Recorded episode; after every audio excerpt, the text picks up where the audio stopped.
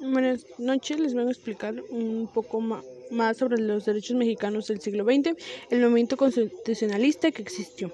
Este proceso armado fue un periodo, uno de los periodos más fuertes para México, ya que duró más aproximadamente 10 años, en el cual murieron aproximadamente un millón de personas y las otras y otros millones quedaron damnificadas, ya que perdieron familia, salud y viviendas.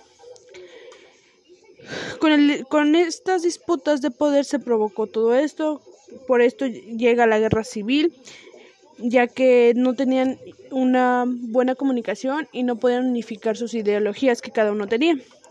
Los ejércitos revolucionarios que existieron eran más que nada integrados por gente de clase baja, obreros, campesinos y originalmente algunos personas que tenían fincas pequeñas.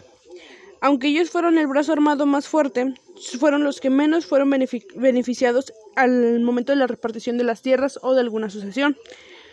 Por ello, para entender este tema, nos basamos en las declaraciones y en los planes que, se expiraron en ese momento. Más que nada, porque estos planes son, son declaraciones de guerra que hicieron. Uno de los principales que hubo fue el Plan de San Luis, que fue, por, fue promulgado por, Francisco y Madero contra Porfirio Díaz, ya que Francisco en esta época ya se había cansado del porfiriato, ya que el presidente Díaz había sido reelecto varias veces. Entonces, el plan fue proclamado para dar inicio a la Revolución Mexicana, fijado el 20 de noviembre de 1910 en los cuales algunos personajes involucrados fue Pascual Orozco, Francisco Villa e Emiliano Zapata. Con ello, tenemos una de las declaraciones de guerra que tenían. De ahí el plan de Ayala, que fue promulgado por Emiliano Zapata contra Francisco y Madero, ya que a Francisco y Madero se le había olvidado la ideología que ellos tenían, que era que el Estado estuviera orquestado bajo una victoria buena y tener un buen gobierno. De ahí, el plan de Guadalupe fue proclamado por Venustiano Carranza en contra de Victoriano Huerta y gobiernos locales que se desconocieron del plan de Ayala. Propone desconocer a Victoriano Huerta como presidente, así como el resto de los poderes federales nombrados como primer jefe del ejército constitucional, al, que proclamó Venustiano Carranza, además de otros puntos de, puntos de los militares. Después del triunfo constitucional, los conflictos entre carrancistas contra villas, villistas y zapatistas eran muy evidentes en esa época, basados en el disgusto que, que los villistas tenían para que al final las tropas conquistaran gran parte de ellos, de ese territorio. De ahí el plan de Agua Prieta, que fue proclamado por Plutarco Elías Calles, el cual tuvo una gran variedad de aliados que fue Álvaro Obregón, Alfonso de la Huerta, entre muchos más, en contra de Venustiano Carranza. Propone desconocer a Venustiano Carranza como Venustiano Carranza anteriormente propuso, como presidente de la República, así como gobernadores y políticos porfiristas, tolerando, por su gobierno.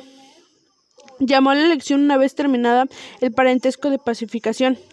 Entre ese podían consistir como el último proceso de revolución contra todos los jefes revolucionarios asesinados en la anterior época. Por ello, por la parte de Calles y Obregón estaban completamente libres, permitiendo así el inicio del proceso de las instituciones, pacificación y restauración del país después de más de 10 años de lucha constante.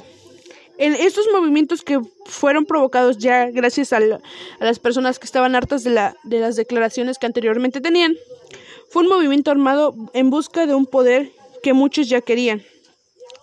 En este proceso, cada uno tuvieron ciertas calidades de vida para uno de ellos.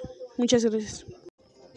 Buenas noches. Eh, les vengo a explicar un poco más de los planes y proclamaciones que surgieron en los revolucionarios.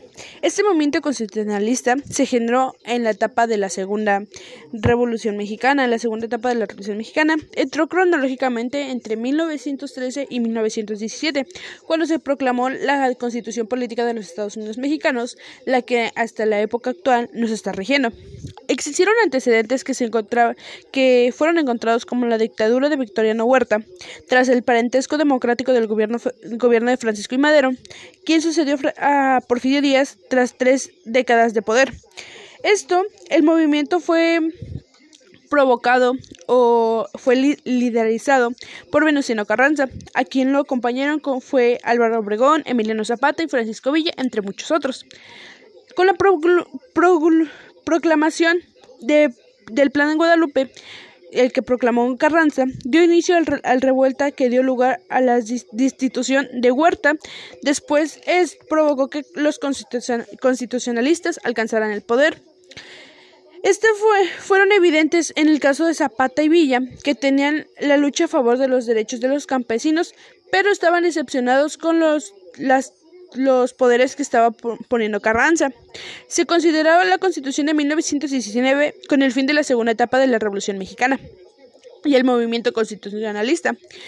En algunos antecedentes que existieron, en, la, en el periodo de Porfirio Díaz marcó una época en donde México, el gobierno del porfiriato, más que nada, así llamado, porque duró casi 30 años y era autoritarismo y la falta de políticas sociales habían provocado la ira del pueblo ocasionando que con, la llegada de 1910 Francisco I. Madero se, presentaba, se presentara como candidato electo para ser el primer contrincante contra Porfirio Díaz.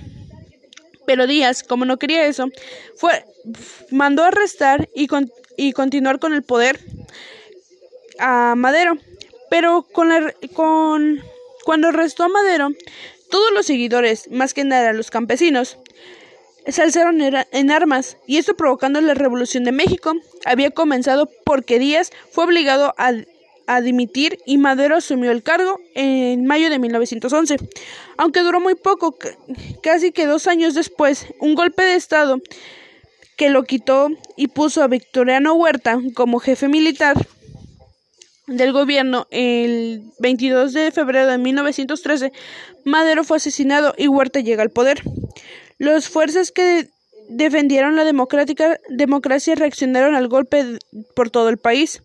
El personaje que más resaltó en esta época fue Venustiano Carranza, con el Plan de Guadalupe, redactado para este para exigir la vuelta del orden constitucional.